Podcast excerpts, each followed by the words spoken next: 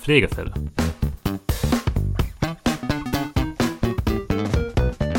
Der Podcast von Korinth Deutschland mit David Hausmann und Christoph Klaas.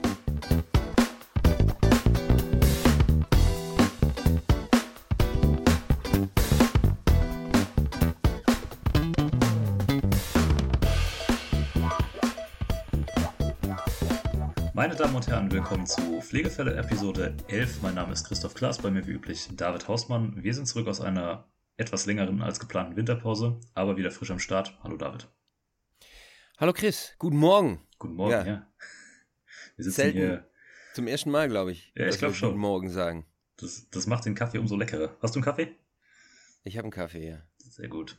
Glühwein wäre mir lieber. Also jetzt nicht am Morgen, also ich, irgendwie bin ich äh, morgens wir werden sehen, wie es läuft. Bist, bist du einer von den Menschen, die nach Weihnachten noch Glühwein trinken können?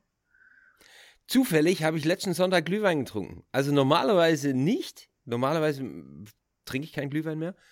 Ähm, aber letzten Sonntag waren wir hier eben im Dorf und da, ähm, da haben sie alles zugezimmert. Also mal für die Leute, ähm, ich wohne in den Niederlanden, in Winterswijk. In den Niederlanden haben, hatten wir ähm, Unruhen, sagen wir mal, die letzten, äh, die letzten Wochen oder ja. die letzte Woche auf jeden Fall, wie es auch äh, so in deutschen ähm, äh, Medien dargestellt worden ist. Und bei uns gab es Drohungen, dass es Unruhen geben würde. Deswegen haben sie alles dicht gezimmert. Es gab natürlich nichts, weil hier, ähm, weil, ja, weil wir hier auf dem Land leben, genau, und, und wirklich, äh, ja, einer, der es angekündigt hat, den haben sie auch gleich äh, inkassiert. Die Leute haben, ähm, fanden das aber ganz cool mit, dem, mit den dicht gezimmerten Teilen und haben gedacht, das sieht so ein bisschen Skihüttenmäßig aus, haben Löcher reingesägt, eine Klappe draus gemacht und haben am Sonntag Glühwein verkauft mitten in der Stadt. Von daher, ich habe letzten Sonntag Glühwein getrunken. Normalerweise nicht, ja, aber, ähm, also nicht prinzipiell nicht, aber es ergibt sich dann, man hat dann auch vor Weihnachten schon so viel von dem Zeug gehabt, dass man es danach, dass ich danach nicht mehr sehen wer kann. Also ist gut, dass Schön. mehr Pause ist dann. Das ist die, die niederländische äh, Ingenuität. Ja. Ja, sie drohen uns an, unsere Innenstädte auseinanderzunehmen. Wir machen da Glühweinbund draus. ja, ja, richtig. Geil.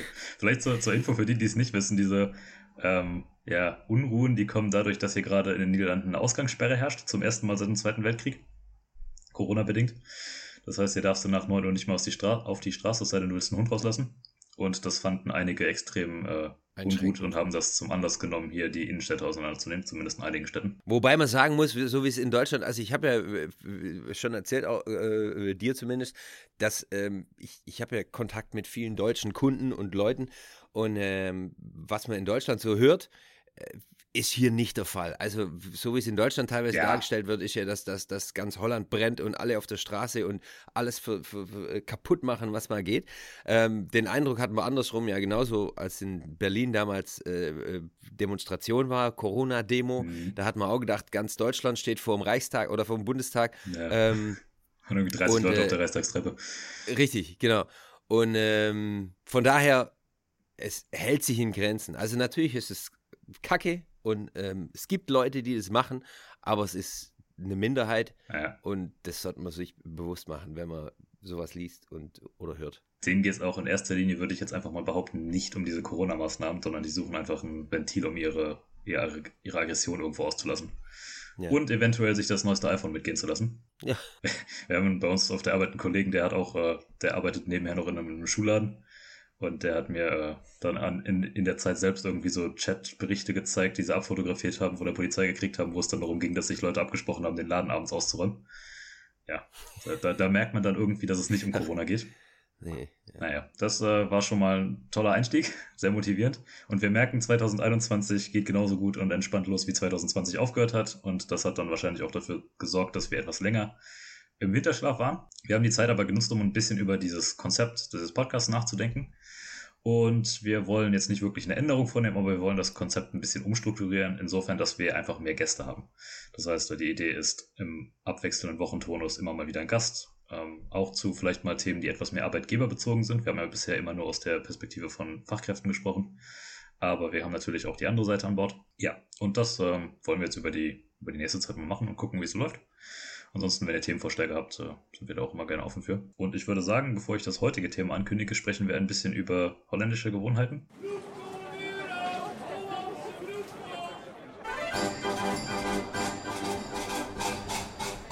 Völkerverständigung mit Kulturexperte Dr. David van den Hausmann. Ich habe mir eine Rubrik ausgedacht, dieses Mal, über die du uns was erzählen kannst. Und zwar geht es ein wenig um ja, Kinder. Weil ich, äh, ich erzähle das einfach mal oder ich gratuliere dir schon mal im Voraus, weil du wirst nochmal wieder Vater jetzt in der nahen Zukunft. Und du kannst uns allen mal erklären, was passiert denn in den Niederlanden oder wie geht man vor, wenn man äh, Eltern geworden ist? Was tut man da? Welche Gebräuche gibt's?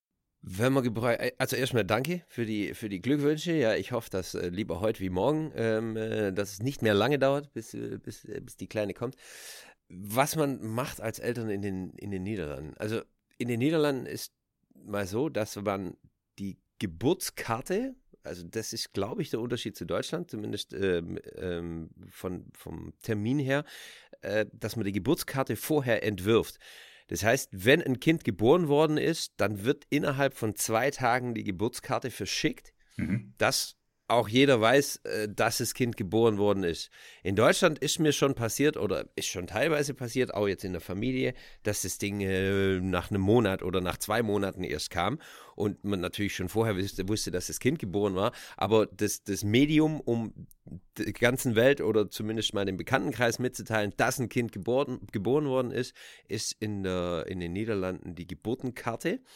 Das zweite im Krankenhaus läuft es anders. Also in, in den Niederlanden ist man nach zweieinhalb Stunden nach der Geburt ist man schon wieder auf dem Heimweg.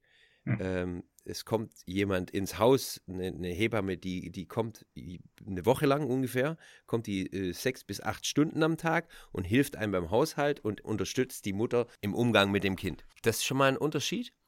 Und wenn Gäste kommen, dann gibt es was Spezielles zu essen. Und zwar hatten wir da schon mal drüber geredet. Ich, ich glaube, ich hatte dich das mal gefragt, wirklich, aber nicht im Podcast. Die Mäuse. Ähm, also Mäuse genau. heißen, heißen die übersetzt. Wie heißen die auf Niederländisch? Weil jedes Mal, wenn ich die sehe, kann ich das Wort einfach nicht aussprechen. Mäusches. Das ist doch so einfach. Äh, äh, das ist das UI. Das UI ist, ist schwer auszusprechen in Niederlanden. Zumindest habe ich bis zum, bis zum Abwinken habe ich das geübt. Ja. Ist da nicht auch irgendwo noch ein T drin in dem Wort? Nee. Okay, dann habe ich mir das eingebildet. Nee, da ist kein äh, Tee drin.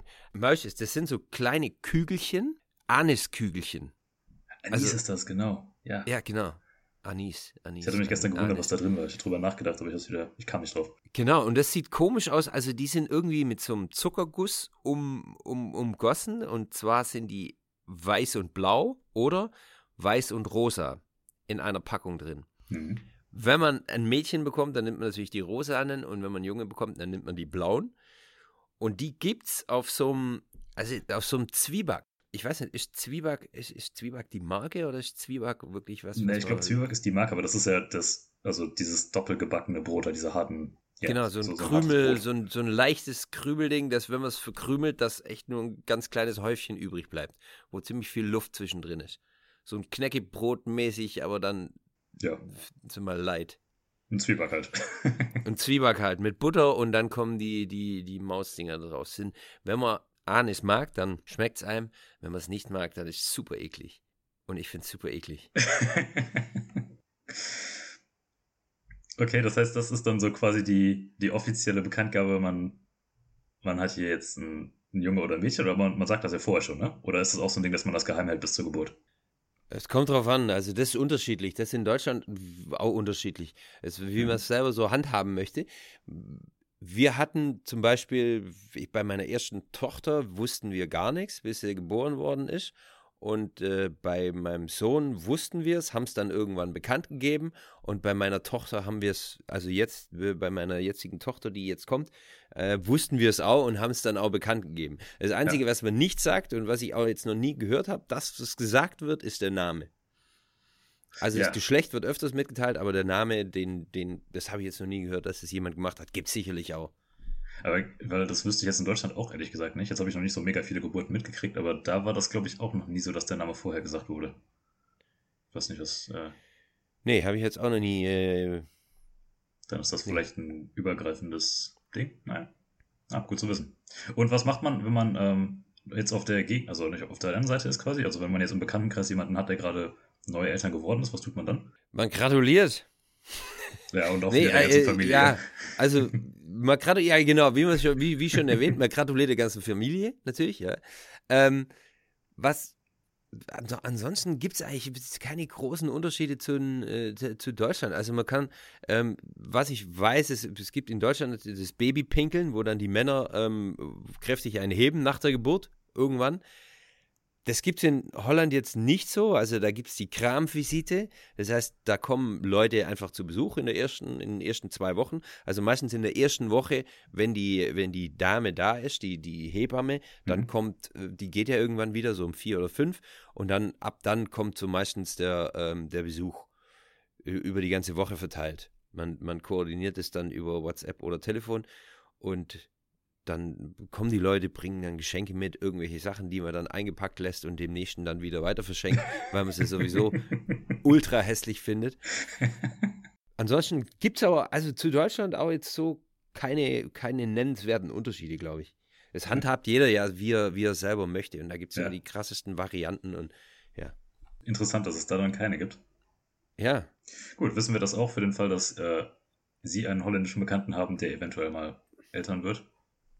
Dann äh, tun sie einfach genau das, was sie in Deutschland auch tun würden. Genau. Inklusive hässlicher Geschenke. Ja, das, genau, das ist äh, länderübergreifend. Schön. Gut, dann würde ich sagen, äh, kommen wir nach knapp 15 Minuten mal zum Thema. Ist ja, hier soll es ja auch um was gehen. Wir haben uns gedacht, wir reden heute mal darüber, wie integriert man eigentlich Fachkräfte, wenn sie denn aus dem Ausland kommen. Wir haben schon mal darüber geredet, dass man sie äh, braucht, dass es gut wäre. Wir äh, haben auch schon mal so grob angerissen, wie man sie eigentlich kriegt, aber wir haben noch nie wirklich darüber gesprochen, was passiert, wenn man sie denn hat. Und wir machen das Ganze, weil zum einen hast du selbst die Perspektive, weil du hast ja mal im Ausland gearbeitet, das heißt, du wurdest mal von einem Arbeitgeber integriert, ich hoffe erfolgreich aber du bist auch jemand, der Fachkräfte vermittelt. Also wir sind jemand, der das tut. Das heißt, wir wissen auch ungefähr, was so auf den Arbeitgeber zukommt. Und wir haben das Ganze hier als so eine Spezialfolge gemacht, weil nächste Woche, oder was heißt nächste Woche, in der nächsten Folge, haben wir jemanden dabei, der noch viel weiter weg integriert ist als du, David. Wir haben jemanden dabei, der aus Israel nach Deutschland integriert ist. Und von dem würden wir uns dann gerne einfach mal anhören, wie hat der die Integration erfahren. Aber vorab legen wir so ein bisschen den Grundstein und gucken uns mal an, was genau müsste man beachten. Das ist so der Fahrplan. Ja. Und ich fange einfach mal an mit einer steilen These, oder wahrscheinlich mit einer eher nicht so steilen These, dass ähm, der wirkliche Teil oder die wirkliche Arbeit und die wirkliche Herausforderung bei ausländischem Fachpersonal fängt in der Regel oder für einen Arbeitgeber erst dann an, wenn die Person wirklich bei dir auf, dem, auf der Station ist. Ähm, meinst du? Ist deine ja, These? Genau. Ich, ich lass mich das gerade auslegen. Ähm, ich habe so das Gefühl, dass zumindest viele Arbeitgeber, zumindest in dem kleinen und mittelständischen Bereich, und ich würde jetzt Krankenhäuser vielleicht nicht als mittelständische Betriebe, aber es sind auch in der Regel keine internationalen Betriebe bezeichnen, ähm, dass die so die Idee haben, wir holen uns die Leute aus dem Ausland und ja, das ganze Projekt dauert halt bis zu dem Moment, wo die bei uns anfangen und dann ist die Sache geritzt. Meine These ist, dann geht es erst los. Richtig. Zumindest auf jeden Fall, ja. Die Integration kann theoretisch erst losgehen, wenn der Betreffende im Land ist und am Arbeiten ist. Das heißt, wenn, wenn, man, wenn er integriert werden muss. Also der Integrierte muss schon da sein, wo er integriert werden muss, ansonsten hat es keinen Sinn. Also es fängt natürlich mit Vorbereitungen an. Ich muss sagen, mhm. denke ich mir, ähm, ich habe also als, ich habe ja beides erlebt. Ich habe als sowohl als Arbeitgeber als auch als ähm, Arbeitnehmer musste ich mich in verschiedenen Kulturen integrieren. Und Kulturen sage ich jetzt mal vorsichtig, weil es sich um die Niederlande und die Schweiz handelt. Also jetzt nichts Fernöstliches oder, oder mhm. was ganz Krasses. Aber doch unterschiedliche Kulturen. Und ähm, ich kann von meiner Perspektive aus erzählen, wie ich das gehandhabt habe und was ich falsch gemacht habe, was ich richtig gemacht habe, meiner Meinung nach im Nachhinein und äh, kann auch erzählen natürlich, was mein Arbeitgeber richtig oder falsch gemacht hat äh, in, dem, in dem Ganzen. Und die Vorbereitung fängt natürlich an, bevor derjenige, also bevor der, der, der zu integrierende, sag, sag ich mal, im Land ist. Und die liegt vor, hauptsächlich, würde ich sagen, beim Arbeitgeber. Der mhm. sollte sich vorher schon Gedanken machen. Ich bekomme jetzt jemand aus dem Ausland. Ich möchte natürlich, also das Ziel ist natürlich, auf längere Zeit hin zusammenzuarbeiten, dass man ja, einen guten Arbeitgeber äh, hat man am liebsten so lange wie möglich. Und da sollte man sich Gedanken machen, wie, was könnte die Rolle des Arbeitgebers, was könnte meine Rolle darin sein als Arbeitgeber, um es dem, um, um, das, um das hinzukriegen, dass er, dass er sich wohlfühlt, dass er sich integriert. Natürlich habe ich nicht Einfluss auf alles, aber auf gewisse Teile schon. Ja. Genau. Der wichtigste Punkt oder so, den ich da machen würde, ist ja, dass wir das Ganze jetzt aus der Warte betrachten, jemand kommt von wirklich weit weg. Also in Deutschland ist ja so, die Integration kommt eher aus Ländern wie den Philippinen und Brasilien und jetzt nicht eher so aus, aus europäischen Ländern wie, wie der Schweiz. Ja. Und da ist es halt wirklich, da muss das Ziel von einem Arbeitgeber eigentlich sein, dass wenn ich die Person schon hole, das ist ja wirklich ein großes Projekt, dann sollte es im Idealfall auch so sein, dass die Person bei mir bleibt. Weil ich glaube, der, der Worst Case ist eigentlich, jemand kommt nach Deutschland, stellt fest, das gefällt mir gar nicht und verschwindet wieder. Und dann hat das für alle nur Zeit und Geld gekostet. Richtig. Das heißt, der, der Arbeitgeber sollte wirklich, ein, ja, der hat ein Interesse daran, die Person zu halten. Und du hast es gerade schon schön gesagt, du wurdest integriert in zwei Ländern, in die Kultur. Und ich würde die Kultur einfach mal zweiteilen, weil es gibt ja immer die, die Landeskultur, ja, also du hast dich dann in, die, in den Niederlanden, in die Kultur des Landes eingelebt. Aber jeder Arbeitgeber selbst hat ja nochmal eine spezifische Firmenkultur. Und in die musst du dich auch einleben. Und ich würde sagen, in beidem kann dich der Arbeitgeber unterstützen. Oder sollte dich der Arbeitgeber unterstützen. Weil wenn du das eine tust, also wenn du jetzt jemanden super in deine Firma integrierst, der aber todesunglücklich ist in dem Land, weil er nicht ankommt, dann ist die Wahrscheinlichkeit, dass der zurück oder das Land wieder verlässt und damit auch dich als Arbeitgeber größer. Und umgekehrt. Ja. Also wenn jemand in dem, in dem Land super ankommt, aber bei dem Arbeitgeber nicht, dann ist das genauso. Und in der Regel ist es ja bei Visa so, dass die, die Aufenthaltsgenehmigung ist an, die Arbeits, an den Arbeitsvertrag gekoppelt.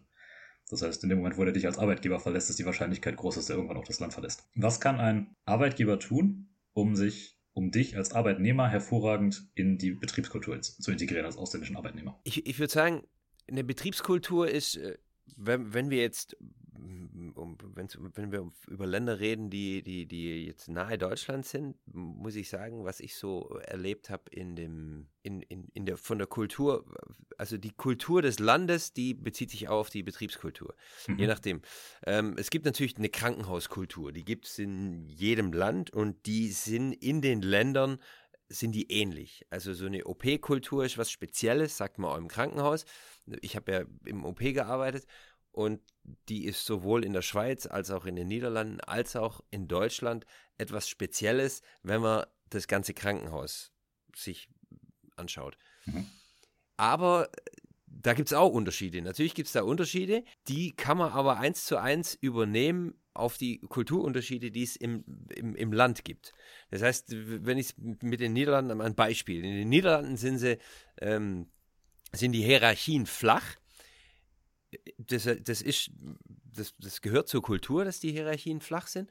Und das bezieht sich auch auf die Kultur im OP. Das heißt, äh, das wirkt sich aus auf die Kultur im OP.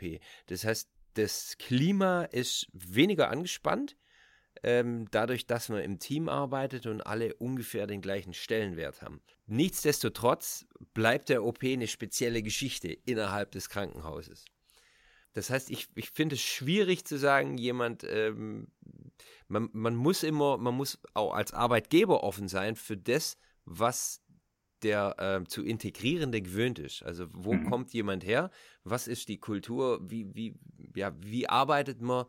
in der Schweiz, wie arbeitet man in Ägypten, äh, wie wir nächste Woche dann hören werden. Und man sollte das mit einbeziehen, wenn man jemand integrieren möchte. Dann, dann weiß man nämlich auch genau, welche Punkte wichtig sind, besonders wichtig sind, um, um jemanden zu integrieren oder jemanden nahezubringen, ähm, was, was wirklich große Unterschiede sind zwischen den Ländern. Ja, da muss man vor allen Dingen dann auch seine eigene Kultur mal relativ intensiv untersuchen und gucken, was ist denn, was sind die Dinge, auf die wir absolut nicht verzichten können, wo wir von einem Arbeitnehmer erwarten, dass er sich dran hält. Und was sind Dinge, wo wir denen entgegenkommen können? Weil, wie gesagt, oder was du gesagt hast, andere Länder, andere Sitten, ne? Ähm, jemand, der aus einem anderen Land kommt, hat wahrscheinlich eine komplett andere Ausbildung und Kultur und der muss sich anpassen. Aber ja. die Frage ist, in welchen Bereichen muss er sich anpassen und in welchen Bereichen kann man dem auch entgegenkommen? Richtig. Ja, das und ja gerade ja. Das ist schwierig, das ist schwierig als Arbeitgeber, glaube ich, weil wenn ich in Deutschland und mir fällt es bei mir selber auf, ich habe ja, ich bin ja sowohl Deutschland äh, oder Entschuldigung, sowohl die Niederlande als auch die Schweiz, die sind mir so nahe, dass es eigentlich was Eigenes ist. Das heißt, es mhm. gibt wenig Besonderheiten, die mir noch auffallen, wenn ich in der Schweiz arbeite, wenn ich in den Niederlanden arbeite oder in Deutschland arbeite jemand, der jemand, ein Arbeitgeber, der, der nur Deutschland kennt, der weiß ja gar nicht, was speziell jetzt ist gegenüber jemandem, der irgendwo anders herkommt. Ja. Der, der, kennt die Unterschiede gar nicht. Und das ist was Wichtiges, glaube ich, dass man sich auch mit der Kultur auseinandersetzt, ähm, von demjenigen, der, der letztendlich zu einem kommt. Ja, jetzt, jetzt schweifen wir gerade so ein bisschen wieder in die Landeskultur ab. Du hast es aber auch schon gesagt, dass die ähm, Krankenhäuser haben jeweils eine eigene Kultur, aber ich gehe auch davon aus, dass zwischen den Krankenhäusern Kulturunterschiede bestehen. Ne? Du hast ja in, in, Holland zum Beispiel auch in verschiedenen Krankenhäusern gearbeitet. Gab es da Unterschiede innerhalb der Krankenhäuser? Wenig, muss ich sagen. Und mhm. wenn, dann haben sie sich eigentlich immer auf die Region bezogen. Also so wie ja. Leute in einer bestimmten Region sind, so erfährt man dann auch die Kultur. Also zum Beispiel in, in Friesland ist, ähm, herrscht eine andere Kultur, eine, eine, andere Umgehensweise miteinander, wie jetzt im Süden von Holland, in Limburg. Ja. Und das spiegelt sich natürlich auch im OP wieder, aber dass jetzt verschiedene Häuser verschiedene Sitten hätten, ähm, also nur gering, ist mir nur gering aufgefallen, wenn überhaupt. Ja, das, das ist interessant, weil ähm, zumindest aus dem internationalen Businessbereich, wo, wo ich ja ursprünglich herkomme, da ist es relativ unumstritten, dass eigene Firmen eine eigene Kultur haben. Und da ist dann halt auch der Punkt, dass man, egal wo der Arbeitnehmer herkommt, also selbst wenn der jetzt aus, aus Amsterdam kommt und du jemanden in Amsterdam anstellst, dadurch, dass der bei einem anderen Unternehmen vorher gearbeitet hat, musst du den erstmal auf deine eigene Firmenkultur reintrimmen. Und dann wird sowas ja. wie Onboarding wichtig. Ich weiß nicht, wie weit ausgeprägt Onboarding in, in niederländischen Krankenhäusern oder generell in Krankenhäusern ist. Hast du, wenn du den Arbeitgeber gewechselt hast, hast du dann Onboarding gekriegt? Man, man bekommt natürlich, ja, man, man, bekommt eine Einführung, aber es ist, Unternehmenskultur gibt es in dem Sinn nicht. Also ich würde sagen, und da stelle ich jetzt mal eine steile These auf, dass Krankenhäuser ähm, da weniger von beeinflusst werden, weil Krankenhäuser eben von, von, von, von Grund auf, von der, von, also vom, vom Ursprung eine staatliche Institution sind, mhm. so wie sie ähm, mittlerweile nicht alle mehr, aber, aber daraus sind sie gewachsen und daraus ist auch die Kultur gewachsen. Jetzt ein internationaler Betrieb, der kommt ja irgendwo her, äh, aus Amerika, keine Ahnung, aus Interna eben international und die Kultur, die prägt, die wird dadurch geprägt, äh, dass derjenige, der den Betrieb gegründet hat, bestimmte Vorstellungen hat. Ja. Oder ein Betriebsleiter bestimmte Vorstellungen hat. Und im Krankenhaus, das Krankenhaus, würde ich sagen, wird da weniger von beeinflusst. Ja, glaubst du nicht, dass ein, ein, zum Beispiel ein Unispital eine komplett andere Mentalität und Herangehensweise hat als eine, eine plastische Chirurgie, also eine Klinik, die sich nur auf sowas spezialisiert hat und Privatkunden behandelt? Doch schon, ja, natürlich. Das, das hat aber damit zu tun, was, was gemacht, natürlich, was gemacht wird. Mhm. Ähm, in, in einem Unispital werden, wird anders operiert. Äh, in, einem, in einem Privatspital, sage ich mal, im orthopädischen Privatspital ist der und jetzt sage ich, stelle ich wieder eine These auf, sagen wir mal, der Umsatz das generelle Ziel. ähm, das heißt, ähm, es müssen so viel wie möglich äh, Hüften geklopft werden. Ja. Mal unehrerbietig äh, äh gesagt. Und äh, dann herrscht eine andere Arbeitskultur, wie wenn man mit für eine OP den ganzen Tag Zeit hat und es wirklich ja. um was, was Schwieriges geht. Ja, aber ich, ich stelle mir halt vor, dass wenn du aus einem Unispital direkt in so eine äh, chirurgische Klinik wechselst und das nicht weißt, dass du dann erstmal gegen eine Wand läufst. Ja, ja. Und das ist dann potenziert, wenn jemand noch aus dem Ausland kommt und vielleicht überhaupt diese Zweiteilung gar nicht kennt oder anders kennt und äh, dann auf einmal mit so einer Kultur konfrontiert wird. Ja. Das heißt, als Arbeitgeber ist es da extrem wichtig, dass du äh, deine eigene Kultur erstmal analysierst, feststellst, was sind denn unsere Kernwerte und diese dann den neuen Leuten, jetzt egal wo sie herkommen, eigentlich nahelegst. Und es gibt, ähm, zumindest das ist, äh, ich weiß nicht, wie es in Krankenhäusern ist, aber es gibt eine, oder Studien dazu, die eigentlich besagen, dass ein neuer Angestellter oder neuer Arbeitnehmer ist in der Regel erst nach so drei Monaten wirklich effektiv, weil er dann erst verstanden hat, wie, wie die Arbeitskultur, wie die Firmenkultur, wie die ganzen Unternehmensprozesse funktionieren. Und das heißt, du brauchst im mhm. Prinzip egal wo der Arbeitgeber herkommt, erstmal eine wirklich lange Zeit, um die 100% aktiv zu kriegen. Ich weiß nicht, ob das auch deine Erfahrung ist. Ja, ja. Das stimmt schon. Also es gibt natürlich, ja, es gibt Unterschiede. Ich würde sagen, drei Monate sind schon, ähm, sind schon heftig, weil, also wenn ich es jetzt auf meinen Beruf beziehe in der Anästhesie, sag ich mal, überall wird mit Wasser gekocht. Es gibt ja. bestimmte äh, Arten, eine Anästhesie zu führen und die lernt man meistens in dem Land, wo man herkommt und äh, das unterscheidet sich wenig sage ich mal, mit anderen Ländern. Von daher ist das, was die Logistik darum, wo hole ich den Patienten ab, wo liegen meine Spritzen, wo muss ich das und das äh, herholen? Und äh, welche Routen muss ich gehen äh, während meinem Arbeitstag. Das ist was, was man lernen muss. Und da gebe ich dir auf jeden Fall recht, da braucht man eine gewisse Eingewöhnungszeit, aber im OP selber ist es eigentlich ein Kunststück, das das man sowohl in Bern als auch in äh, Amsterdam machen kann. Mhm. Und da ist man relativ schnell eingearbeitet. Das ist natürlich auch der Vorteil an Krankenhäusern, dass im Prinzip das, was man im Krankenhaus tut, unterscheidet sich jetzt nicht so wahnsinnig. Ne? Also zwei verschiedene ja. Betriebe in der regulären Wirtschaft können zwar völlig andere Dinge tun, aber im Krankenhaus sind halt eben kranke Menschen, die man behandeln muss.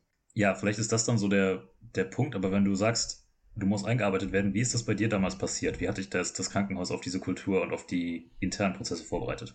Ähm, teilweise, also überhaupt nicht, in der, in der Schweiz überhaupt nicht. Sehr Oder gut. fast gar nicht, ja.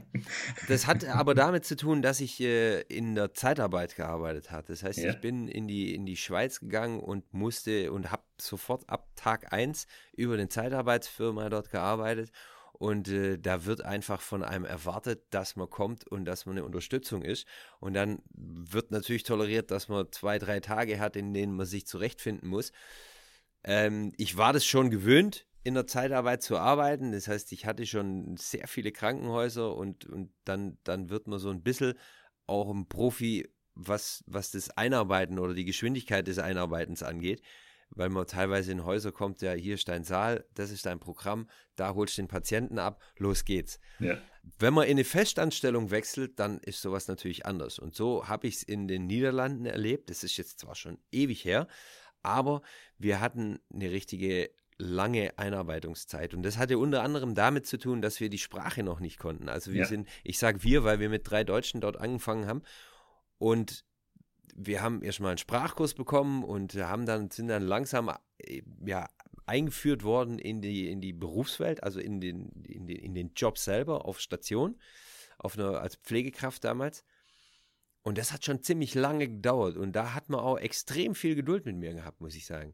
Und es hat hat mich erfreut natürlich, auch verwundert, weil ich teilweise auch ein bisschen die Ungeduld gewöhnt war äh, im Krankenhaus, wenn es um, um, um das tägliche Geschäft geht, weil man nicht wirklich Zeit für den Patienten mehr hat. Also der, der Patientenschlüssel, äh, den, da hat man auch schon mal drüber geredet, mhm. der ist, der ist, der wird immer heftiger, da, beziehungsweise die Pflegekraft kriegt immer mehr Patienten, um die sie sich kümmern muss und muss dementsprechend dann auch Gas geben. Und wenn man dann so einen Lehrling bei sich hat, der kein Deutsch kann, der oder der die Sprache nicht spricht und den man einarbeiten muss und man hat trotzdem sein Programm, das man abarbeiten muss, dann schlägt einem als Kandidaten, der sich integrieren muss, schon mal die Ungeduldswelle gegen, äh, entgegen. Und ähm, das hat mich in den Niederlanden enorm verwundert. Der Patientenschlüssel ist natürlich auch besser in den Niederlanden wie in Deutschland, dass es, dass es da nicht so war, dass man, dass man sich wirklich die Zeit genommen hat. Aber es ist Sprach, also es hängt viel von der Sprache ab, würde ich auch sagen. Und das Krankenhaus hat dich aber dabei unterstützt, die Sprache zu lernen. Richtig, ja, ja. ja. Das war eine Initiative vom Krankenhaus aus. Damals gab es extremen Personalmangel in äh, den Niederlanden. Mittlerweile auch, aber damals haben sie ihr Personal noch versucht aus Deutschland zu holen. Mittlerweile ist, hat sich die Einwanderungspolitik der Niederlande grundsätzlich verändert. Man ist Ausländern gegenüber weniger aufgeschlossen wie damals. Mhm.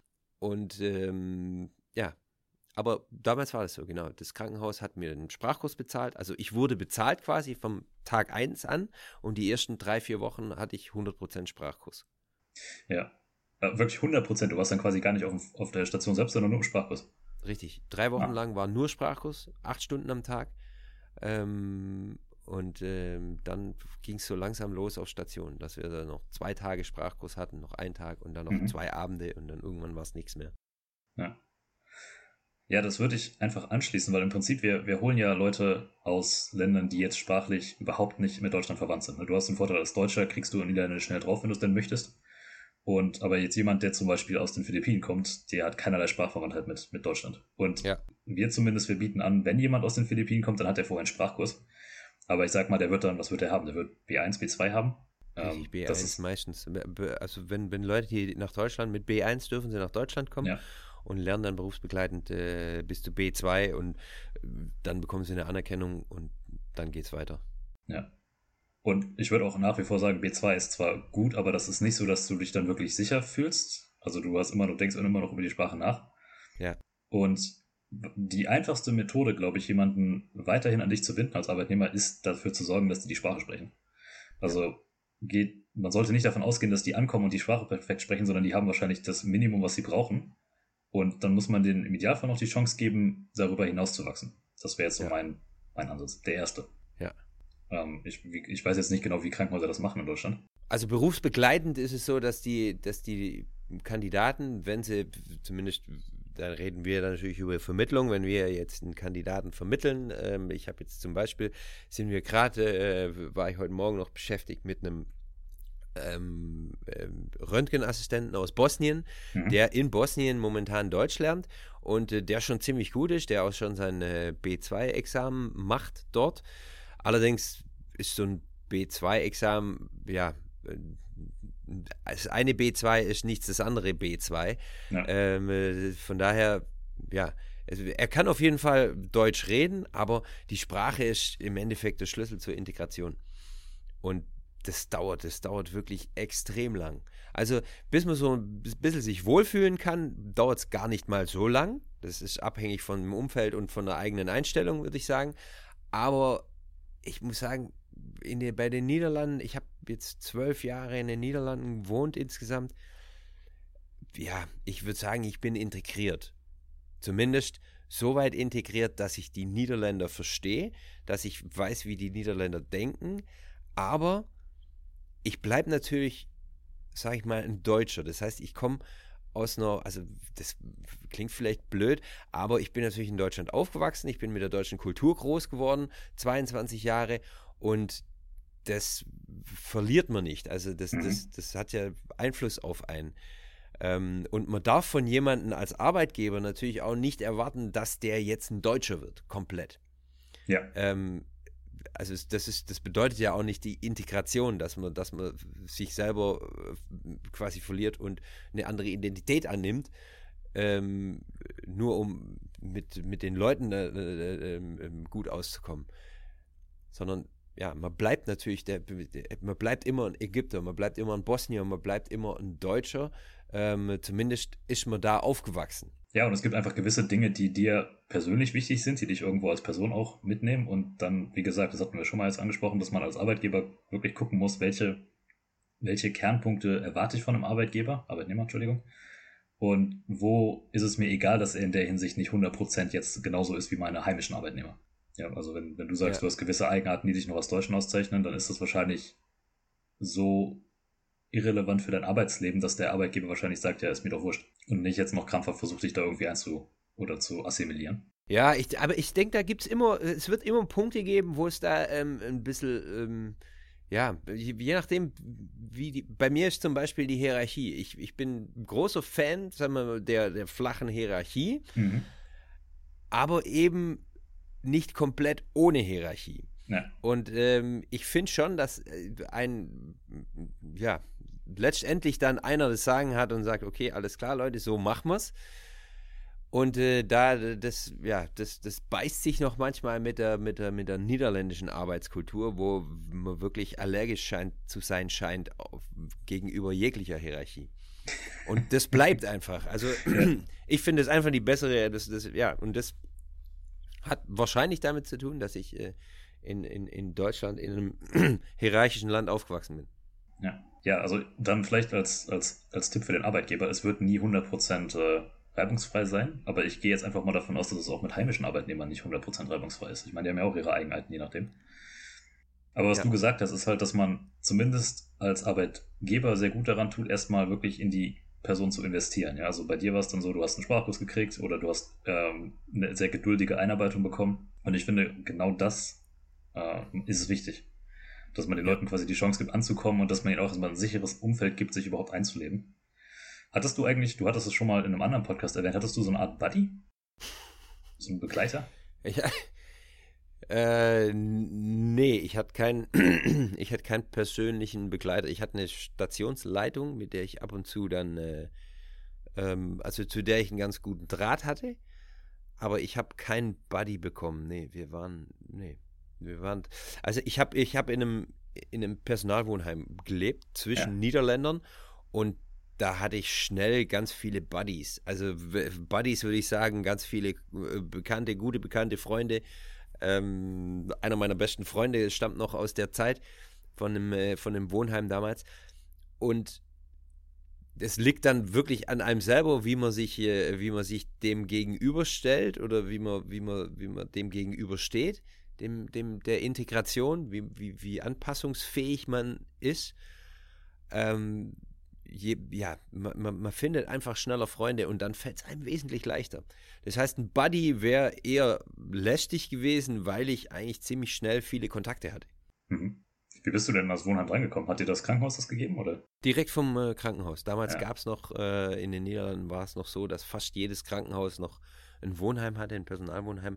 Und da haben die Lehrlinge gewohnt, da haben Leute gewohnt, die, die ähm, keine Ahnung, aus anderen Teilen des Landes kommen und äh, nicht jeden Tag äh, zur Arbeit fahren können.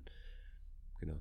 Ja, das ist vielleicht interessant, weil im Prinzip hat das Krankenhaus dir ja dann die Möglichkeit gegeben, sich sozial zu integrieren mit diesem Wohnheim.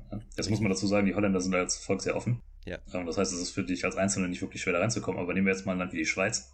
Die, die Schweizer sind, gelten als etwas reservierter.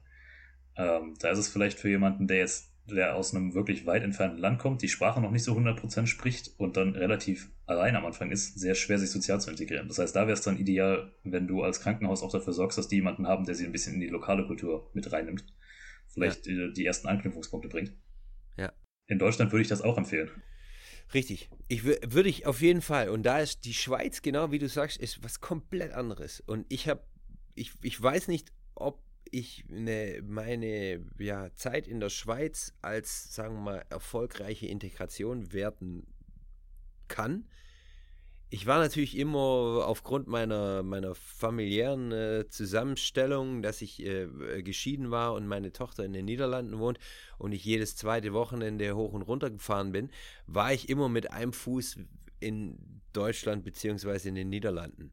Mhm. Und dann kann man sich, äh, wenn, ich, wenn ich das dann vergleiche mit den Niederlanden, dann kann man sich nicht hundertprozentig auf die Integration äh, ja, einlassen. Dann wird es schwierig. Und dann wird es auf jeden Fall schwierig in einem, Land, in, in einem Land wie der Schweiz, wo die Leute etwas verschlossener sind, zwar oberflächlich sehr freundlich und sehr höflich, aber es, es dauert wirklich sehr lange, bis es tiefer geht. Und da hätte ich mir, da hätte ich mir jemanden gewünscht, der einen so ein bisschen an die Hand nimmt und sagt, pass auf, ähm, ja, die Schweizer machen das so und so. Ich habe da einen Oberarzt äh, kennengelernt äh, in, in, in Biel, wo ich damals gearbeitet habe.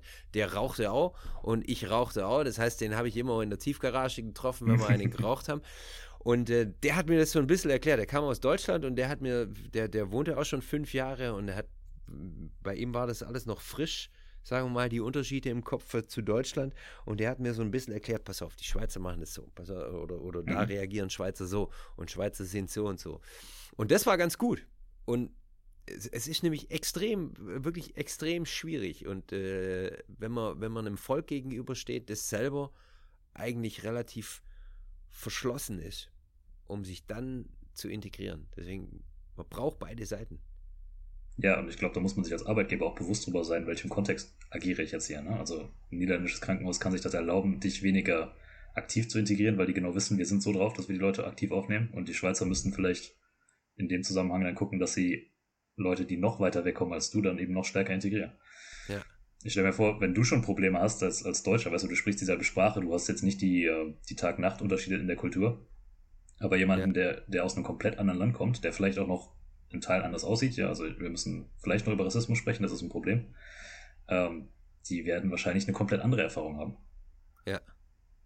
Ähm, ja. Zumal es ja immer auch noch, dann sprechen wir einfach mal drüber, das Problem gibt, dass vielleicht nicht deine Kollegen immer 100% offen und freundlich auf dich als Ausländer reagieren. Wie, wie geht man damit um als Arbeitgeber? Also man steht, und das habe ich gemerkt, das, das, was ich schon gesagt habe, in den Niederlanden hat sich das ein bisschen verändert und, und eher zum, zum Negativen hin, meiner Meinung mhm. nach, äh, wie, wie mit äh, Ausländern umgegangen wird. Das ist erstmal so, dass man, dass die Angst vor dem Unbekannten da ist. Also Ausländerhass ist ja hauptsächlich in Regionen vertreten, wo es wenig Ausländer gibt. Ja. Also Leute, die viel mit Ausländern zu tun haben, die ähm, ja, gehen weniger auf die Straßen und, äh, und demonstrieren gegen Ausländer wie jetzt in, sag ich mal, ländlichen Gegenden. Und dann ähm, sind es vor allem die Vorurteile, die einen, äh, die einen da belasten, sag ich mal, und, und, und auch hemmen, jemanden äh, zu integrieren. Ich habe das in den Niederlanden war, das, das fand ich eine ganz spannende Geschichte. Ich habe das in den Niederlanden erlebt. Wir hatten mit einem großen Krankenhaus ein Projekt, in dem sie äh, uns gefragt hatten, um, ähm, sagen wir mal, ungefähr zehn OTAs, TOAs aus Deutschland zu holen, weil sie eben Personalmangel hatten. Ja. Ähm, wir waren dann zum Gespräch da und man, man, man, man spricht dann durch, okay, wie, wie, wie, wie gestalten wir die ganze, den Integrationsprozess, die ganze, ähm, ja, die, die, das ganze Trajekt oder das ganze Projekt. Und was sollte ein, ein Arbeitnehmer aus Deutschland haben, um bei dem Krankenhaus arbeiten zu können? Da kam eine Liste. Ja, was? okay, ihr dürft zwar Deutsche suchen, aber hier ist die Liste. Die Liste, das sollte zutreffen auf die Kandidaten, ansonsten wird es schwierig hier. Und es waren sowohl äh, fachinhaltliche als auch persönliche Merkmale, die jemand dann haben sollte. Also Offenheit und etc. Es war wirklich eine Liste, die ich habe nur die Hälfte von der Liste mal durchgelesen und habe gesagt, irgendwann, okay, ja, wir können natürlich nach so jemandem suchen. Die Chance, dass wir so jemanden finden, ist allerdings relativ klein, weil wenn man die Liste nimmt, äh, wenn ihr die Liste jetzt nehmt und neben jeden Arbeitnehmer von euch legt, an wie viele Arbeitnehmer gibt es, die komplett auf, also dessen Eigenschaften auf diese Liste äh, draufstehen? Alle, komplett. Da gibt es keinen. Ja. Und äh, ähm, deshalb, man, das, das ist ziemlich schwierig, als Arbeitgeber sich darauf einzustellen, okay, was, was erwarte ich von jemandem, der aus dem Ausland kommt und sich integrieren muss? Äh, habe ich, sind meine Erwartungen nicht zu hoch? Man muss das immer vergleichen mit jemandem, der ähm, sowieso bei einem Arbeiten kommt, also aus dem Inland, ein, ein Einheimischer, sage ich mal. Ja. Und da gibt es wirklich, ja, da, da, da muss man, denke ich, extrem Vorarbeit leisten als Arbeitgeber, sowohl bei den Kollegen, die, äh, bei den zukünftigen Kollegen von demjenigen, als auch bei einem selber. Was darf man erwarten von jemandem, der aus einem anderen Land kommt? Ja, das, das klingt genau das, genau so, wie wir das gerade besprochen haben, dass die im Prinzip erwartet haben, wir holen uns da jemanden rein und der ist von Moment 1 an ist der 100% einsatzfähig. Ja. Statt wir holen uns da jemanden, der hat im Prinzip das Potenzial bei uns mitzuarbeiten, aber wir müssen da vorher noch mit investieren, damit das klappt. Äh, und ja, du wirst in der Regel niemanden finden, der, der 100% einsatzfähig ist, besonders nicht aus einem anderen Kulturkreis. Ja, also nee. ja. dann musst du noch, natürlich auch noch realistisch sein. Als, als Niederländer bist du ein Volk von 17 Millionen. Wie viele Menschen außerhalb der Niederlande sprechen deine Sprache? Ja. Ähm, die wenigsten. Dann musst du halt, oder dann darfst du nicht damit rechnen, dass du Leute findest, die sowohl deine Ausbildung haben als auch deine Sprache sprechen.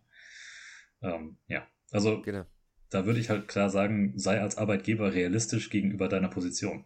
Ja, muss ich sagen, als Arbeitgeber ist es natürlich schwierig. Man, man, man stellt sich dann jemand vor, ich bin selber auch Arbeitgeber, das heißt, man stellt sich in einer Position jemanden vor, der alles Mögliche haben sollte und dann mhm. hat man ein Bewerbungsgespräch und dann denkt man, oh, naja, das, hm, das passt nicht und das passt nicht. Aber die, die, die eierlegende Wollmilchsau, die gibt es sowohl in Deutschland als auch im Ausland, gibt es sie nicht. Ja. Und das muss man einfach auch als Arbeitgeber äh, akzeptieren und, und ja, seine Erwartungen auch runterschrauben. Erwartet einfach weniger. Ist immer eine gute, ist immer ein guter, äh, guter Ansatz. Auf jeden Fall. Umso weniger man erwartet, umso weniger wird man enttäuscht nachher. Ja.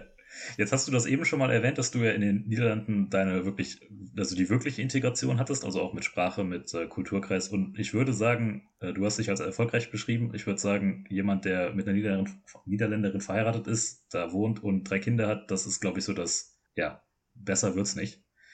Die ähm, Erfolgsstory. Ja, genau, du bist die Erfolgsstory.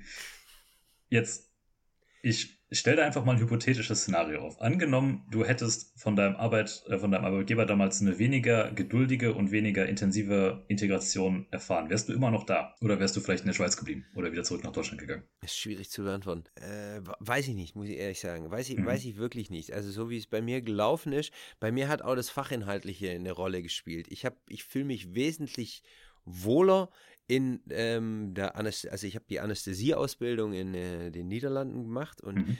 in der Rolle fühle ich mich wesentlich wohler, wie ich mich gefühlt hätte, wenn ich die Ausbildung in Deutschland gemacht hat.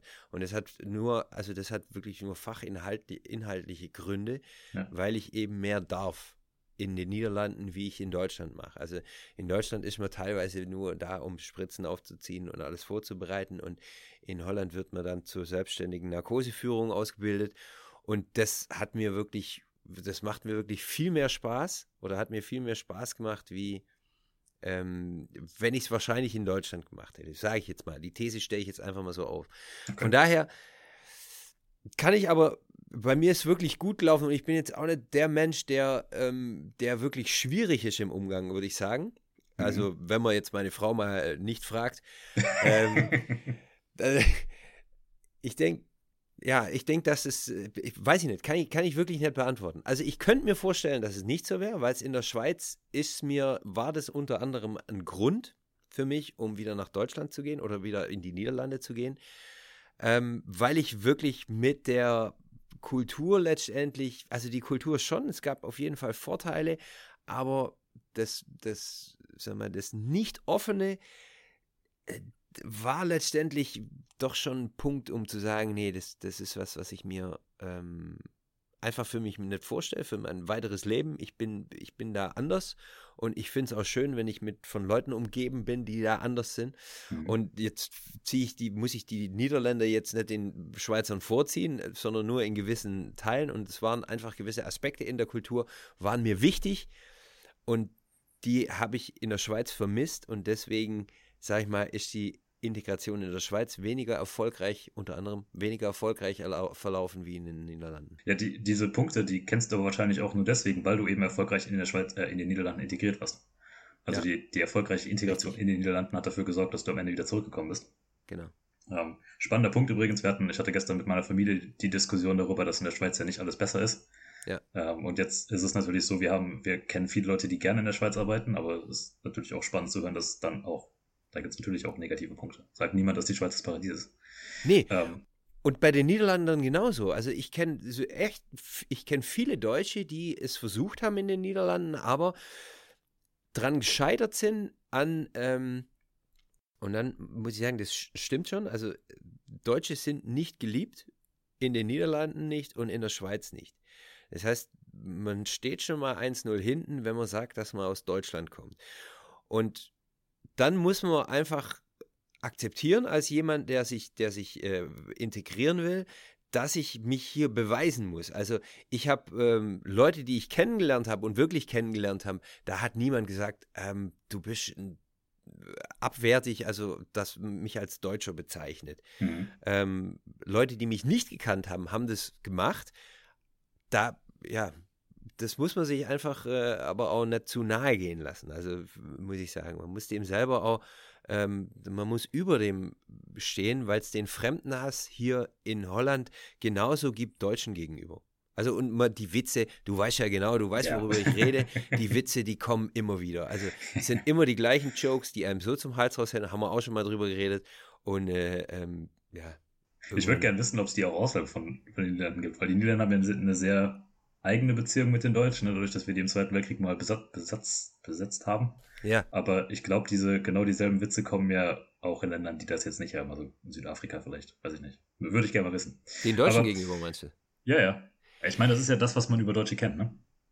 Ja, ja also, ja, schon. Es ist also in, zu einem gewissen, äh, in, zum, ja, im gewissen Punkt schon. Auf, auf der anderen Seite habe ich die Niederländer so kennengelernt, dass sie ähm, wirklich über alles Witze machen. Also ja. auch über auch Sachen. Ziemlich, ziemlich schwarzer Humor ist dabei. Genau, ziemlich grober Humor und auch über den Zweiten Weltkrieg und äh, Sachen, die man, also am Anfang haben wir echt gedacht, wow, sag mal, ey, Leute, mach mal langsam ähm, über, über Hitler und was weiß ich. Also es gab wirklich Witze, die man in Deutschland, wo keiner drüber lachen würde in Deutschland. Ja, die, in die Holland auch objektiv sich, nicht witzig sind, aber ja. ja. Genau, in Holland haben sie sich äh, gekugelt. Ja, wir haben gerade über eine äh, gelungene Integration bei dir gesprochen. Ich drehe das jetzt einfach mal um, weil im Prinzip du hast ja, wie lange hast du bei dem ersten Krankenhaus gearbeitet, wo du, wo du angekommen bist? Drei Jahre. Und dann bist du, ähm, hast du das Krankenhaus gewechselt. Für den Arbeitgeber warst du dann in dem Moment keine gelungene Integration, weil die hätten dich wahrscheinlich gerne länger gehalten. Was war das Problem? Warum bist du gewechselt? Ich war, eine, ich war in dem Sinne eine äh, gelungene ähm, Integration, weil ich drei Jahre dort gearbeitet habe. Äh, mhm. das, das heißt, der Arbeitgeber hat zwar den Sprachkurs investiert und hat auch Zeit investiert am Anfang, aber letztendlich habe ich drei Jahre funktioniert als, äh, als ja. Arbeitskraft. Und ähm, ja, also gar nicht mal so schlecht, würde ich, würde ich jetzt sagen. Also okay, vielleicht von, lass mich da kurz einhaken. Was ist denn so ein realistisches Zeitfenster, um einen Arbeitgeber zu halten? Weil du hast recht, niemand wird sich jetzt für ewig an einen Arbeitgeber wenden. Das ist wirklich völlig unterschiedlich. Ähm, bei mir waren es wirklich fachinhaltliche ähm, Dinge oder Gründe, warum ich den, den Arbeitgeber verlassen habe. Äh, zumindest, nee, muss ich gar, kann ich gar nicht mal so sagen. Meine damalige Frau, meine, meine oder damalige Freundin, die dann meine Frau geworden ist, die hat ähm, im Osten des Landes gewohnt und ich hatte die, ich, ich bin zu einem Krankenhaus äh, ähm, gewechselt oder in, in, die Niederlande gewechselt, das äh, in der Nähe von Amsterdam lag, also etwas äh, mehr im Westen. Und sie wollte wieder zurück und deshalb habe ich das Krankenhaus auch gewechselt. Also das war schon der Grund, dass ich auch die Ausbildung machen wollte als äh, Anästhesieassistent. das hätte ich aber in dem Krankenhaus, in dem ich angefangen habe, hab, auch machen können. Das heißt, äh, ja, es hatte eigentlich der Ortswechsel hatte ja nur Gründe, sag mal, ähm, dass ich meiner Frau hinterher gelaufen bin. Eigentlich. So. Ja. Also dann außerhalb des Arbeitgebers. Aber zu deiner Frage, eine gelungene Integration, ich weiß nicht, ob man das, ja, als Arbeitgeber, äh, wenn man einen tollen Arbeitnehmer hat, dann will man es so lange wie möglich behalten, aber, aber drei Jahre ist schon, muss ich sagen, ist doch schon eine, eine Erfolgsstory, vor allem, wenn man, wenn ich jetzt wieder nach Deutschland gegangen wäre und ich hätte, hätte gesagt, ja, ähm, ich, ich weiß nicht, ich konnte hier nicht Fuß fassen und äh, ja. dann wäre es was anderes gewesen. Ich glaube, es liegt schon an dem Grund, ähm, an dem man weggeht. Deine, deine erste Frau, war, war die auch Nieder Niederländerin? Ja. Das heißt, im Prinzip hat, könnte sich der Arbeitgeber da sogar in die Nase fassen und sagen, hätten wir den weniger gut integriert, dann äh, wäre er wahrscheinlich da geblieben, weil er sich nie mit äh, Niederländern äh, eingelassen hätte. Ja, naja, meine damalige, also ich kam, ich kam nach, ich bin nach Holland mit meiner deutschen Freundin damals und da, das, die, die Beziehung äh, ging auch in die Brüche und sie ist dann wieder ausgewandert äh, in, nach Deutschland. Hm. Ähm, das heißt, die Chance wäre groß gewesen, dass wenn sie mich nicht integriert hätten und ich die Beziehung gehalten hätte, dass ich dann wieder nach Deutschland gegangen wäre. Ja, spannender Punkt auf jeden Fall, dass man dann auch als Arbeitgeber vielleicht den Realismus haben muss, zu sagen, es ist nicht 100% in unserem Einflussbereich dafür zu sorgen, dass die Person überhaupt bei uns bleibt. Ja. Also das wird, selbst wenn du jemanden erfolgreich integrierst, wird es wahrscheinlich Möglichkeiten oder Gründe geben, dass sich jemand umorientiert. Natürlich, ja. ja. Wie, wie realistisch sollte man da sein? Was sollte man erwarten? Sollte man als Arbeitgeber sagen, wir wollen 50 Prozent unserer, unserer Arbeitgeber für x Jahre halten oder wie setzt man sich da am besten das Ziel? Also das Ziel unterscheidet sich irgendwann nicht mehr von dem, von einem einheimischen Arbeitnehmer, würde ich sagen. Mhm. Also die Integration hat nichts damit zu tun oder nur irgendwann nichts mehr damit zu tun, äh, ob jemand äh, länger in dem Betrieb bleibt oder nicht. Ähm, zumindest nicht die kulturelle Integration. Also ein Betrieb kann natürlich dafür sorgen, dass er seine Mitarbeiter hält, indem er ihnen äh, gute Arbeits-, äh, gute Konditionen bietet, äh, gute Weiterbildungsmöglichkeiten und äh, ähm, ja, einfach, es stimmt. Und das, ja. das hat aber mit der Qualität vom Arbeitgeber zu tun und weniger mit der Integration. Ich, ich, weiß nicht, ob man das an, an, Jahren festmachen kann. Also wünschenswert ist für einen Arbeitgeber natürlich schon. Also drei Jahre würde ich sagen, ist, würde, ich, würde ich als Erfolg bezeichnen als Arbeitgeber. Wenn jetzt jemand zu mir kommt, den ich aus dem Ausland hole, ich bezahle eventuell noch Geld dafür und ich habe drei Jahre einen guten Mitarbeiter dadurch, dann würde ich das schon als Erfolg werten. Ja, besonders in wir sind ja natürlich in Europa nochmal in der Situation, dass du einfach in ein anderes Land auswandern kannst, wenn du möchtest. Ja. Aber wenn du jetzt aus außerhalb oder außereuropäischen Ländern holst, dann sind da ja wirklich auch dann Visabedingungen an die Arbeit, an den Arbeitgeber geknüpft. Ja. Das heißt, äh, ich glaube, ab vier Jahren kriegt man in Deutschland eine Niederlassung, wenn man, wenn man denn einen Arbeitgeber hat. Weiß ja, aber der Zeitraum, also drei bis vier Jahre, ist wahrscheinlich dann schon realistisch. Ja, auf jeden Fall. Ja, aber wie, wie, warum bist du denn noch in den Niederlanden? Also du hast, einen, du hast einen Job, bei, bei dir ist anscheinend die Integration auch gut verlaufen. Ja, oder ich bin weniger anspruchsvoll als du. ja, ja, das kann ja, natürlich auch sein. Ich, ich sag's auch mal so, also mein, mein, äh, ich bin nicht per se an die Niederlande gebunden, aber ich äh, sehe gerade nicht, warum ich weg sollte. Das ist so der Grund. Aber wenn mir jetzt jemand ein besseres Angebot macht, ja dann. ja. Nein. Aber deine Freundin wohnt auch in den Niederlanden? Genau, die wohnt in, in Amsterdam. Die ist auch tatsächlich einer der Gründe, warum ich, warum ich mich aktuell äh, jetzt nicht überlege, wieder wegzugehen. Also, ich meine, ja. ich habe hier ein Umfeld. Warum sollte ich das verlassen? Verständlich, ja. Du bist aber jetzt nicht an Deutsch, äh, an, an die Niederlande gebunden. Also du, du, du orientierst dich jetzt nicht. Ja, ja mein, mein Ziel, um mein Originalziel eigentlich, um hier hinzukommen, war zu sagen, ich studiere hier was mit einem Schwerpunkt aufs Internationale und dann am Ende habe ich halt die Möglichkeit, da zu arbeiten, wo ich gerne möchte. Und ich, es gibt so viele schöne Länder in der Welt, die ich gerne mal sehen würde, ja. Ähm, dass ich jetzt nicht sage, ich habe mich schon 100% auf die Niederlande fixiert. Und gibt auch genug, was mich an der niederländischen Kultur stört, aber das heißt jetzt nicht, dass ich so, dass ich so furchtbar finde. Ja. Ähm, aber ich sag mal so, ich hätte durchaus Interesse daran, auch nochmal andere Länder zu sehen. Auch nochmal ja. wirklich viel weiter weg als Deutschland. Gibt, gibt genug Möglichkeiten, denke ich mal. Aber ja. gerade aktuell passt halt die Situation und ich meine, ich bin hier eigentlich ganz zufrieden. Ist ein schönes Land, muss man sagen. Ja. Mit, mit netten Menschen. Und ich, also da vielleicht auch die eigene Erfahrung, weil ich hatte im Studium hatte ich nicht die Möglichkeit, zumindest im, im Bachelorstudium hatte ich nicht die Möglichkeit, bequem, also bequem heißt in dem Moment kostengünstig als Student hat man jetzt nicht so mega viel Geld, da einen Sprachkurs zu absolvieren. Das hat sich in meinem Master geändert und ich habe direkt gemerkt, dass sobald ich die Sprache besser gesprochen habe, als ich so vorher gesprochen habe. Es ist nicht so, dass ich, dass ich jetzt äh, fließend wäre oder so bequem in der Sprache unterwegs bin wie du. Das macht es einfacher. Und die Niederlande sind da auch, äh, reagieren anders drauf. In dem Moment, wo du versuchst, die Sprache zu lernen oder die Sprache aussprichst. Das ist doch deutlich einfacher, sich hier in der Sprache zu verständigen oder zurechtzukommen, als dann mit Englisch. Ja. ja das heißt, da als, als Arbeitgeber dann einfach direkt der Hinweis, die, die Sprache ist, glaube ich, das haben wir jetzt auch schon ein paar Mal gesagt, der wichtigste und wirklich äh, ja, schwerste Faktor, wenn du jemanden integrieren willst. Sorg dafür, ja. dass er die Sprache spricht. Genau, würde ich sagen. Und da gibt es natürlich möglich, also gibt es verschiedene Möglichkeiten. Du kannst als Arbeitgeber jemanden einfach in einen Sprachkurs schicken, hier, da, hier, keine Ahnung, hier irgendwo in der Stadt habe ich was gebucht, hier, geh mhm. einfach mal hin. Komm, du kannst zwei Tage äh, in der Woche hingehen. Es gibt aber auch, und, und das ist was, was mir hier in den Niederlanden aufgefallen ist, man hat einiges miteinander unternommen, also so auf der Station, auf der ich äh, angefangen habe, äh, auch privat. Und dazu wurde ich sofort eingeladen. Also ja. ich wurde sofort integriert. Ähm, es war schwierig am Anfang, weil ich eben die Sprache nicht noch nicht gesprochen habe und deswegen, ähm, ja, ich, ich kenne leider, also einer von meiner besten Freunde, wie ich gesagt habe, sind noch aus der Zeit. Aber ansonsten würde ich gern mal wieder jemand äh, aus der Zeit kennenlernen, weil die weil ich eben extrem mit Fortschritte gemacht habe, was die Sprache und auch die Integration angeht. Also damals war ich wirklich der Deutsche. Die Leute mussten sich anstrengen und mussten sich bemühen, um mit mir zu kommunizieren, weil eben die Sprache noch nicht von selber ging, haben mich teilweise auch nicht verstanden.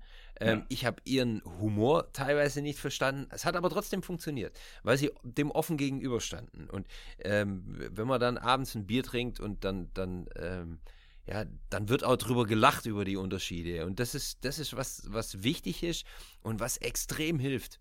Was, also was mir extrem geholfen hat. Ich hatte dann Leute, mit denen ich zusammengearbeitet habe, mit denen ich privat auch umgegangen bin. Und äh, ähm, das ja, hat es hat, hat, hat mir enorm erleichtert. Und deswegen als Tipp für einen Arbeitgeber würde ich sagen, ähm, wenn man so eine Dynamik hat in, in, in, seinem, in, in seiner Gruppe, in seiner Station oder in seinem Team, dann ähm, auf jeden Fall die, die Leute sofort mit einbeziehen. Auch wenn es Mühe kostet, wenn es eine Mühe kostet, das, das ist echt wirklich der Schlüssel. Und da lernen die die Sprache auch besser. Also wenn man abends mit einem Bier trinkt, dann lernt man die Sprache besser wie in jedem Sprachkurs. Ja, auf jeden ja. Fall. Irgendwann dann nimmer, wenn es zu viele wäre, aber, aber, im Grund schon. Ja. ja.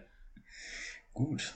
Ich würde sagen, wir haben äh, sehr ausführlich über die Sachen gesprochen. Gibt es noch Aspekte, die die du unbedingt erwähnen willst. Ich habe noch einen, pass auf. Ich habe noch ja. ein Ding, das, das mir noch, aufgefallen.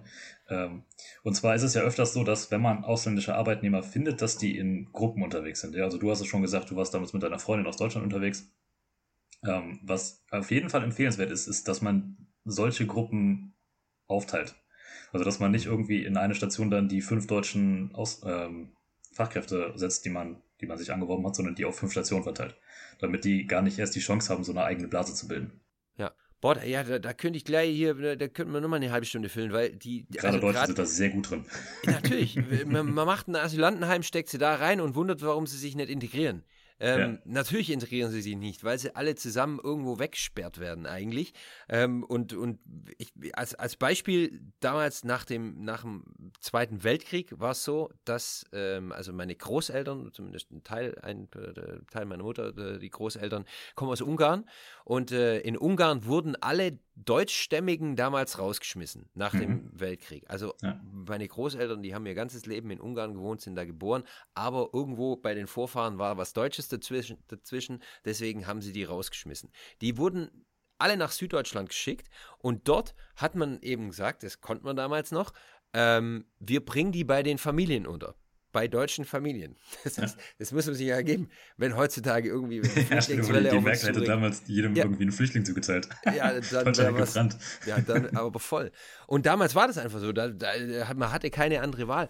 Und das war, im Endeffekt war das das Beste, was die machen konnten. Also die, ja. die, die Ungarn, da, denen stand man auch kritisch gegenüber. Oh, was wollen die hier? Und jetzt kommen die hierher. Und, und irgendwann hat man gemerkt, oh, die, das sind richtig gute Arbeitskräfte. Die arbeiten hart für ihr Geld und äh, ähm, die wissen, dass sie was erreichen können, wenn sie hart arbeiten. Und dann war Integration überhaupt kein Thema mehr. Ja. Und das ist genau, was du sagst. Wenn man die Leute irgendwo wegsperrt oder die Leute irgendwo in ihren eigenen Grüppchen, sich ihre eigenen Grüppchen bilden lässt, dann brauchen wir sie nicht wundern, warum sie sich nicht integrieren. Ja, ich kann da eine eigene Story zu erzählen, weil, wie gesagt, damals im Studium halt in Enschede über die Grenze waren extrem viele Deutsche unterwegs. Und das hat sich natürlich auch, haben sich da Blasen gebildet. Ne? Also ich hatte auch einen Haufen deutsche Freunde. Ähm, die hatten auch nicht viel Kontakt mit den anderen Niederländern. Also das, dadurch, ja. dass da so viele Deutsche waren, haben die halt ihre eigenen Grüppchen gebildet. Und wenn man sich das heute anguckt, von denen ist keiner mehr da. Also ich bin der Einzige aus der Gruppe, die noch in den, in den Niederlanden ist. Der Rest ja. ist alles wieder in Deutschland oder in ganz anderen Ländern.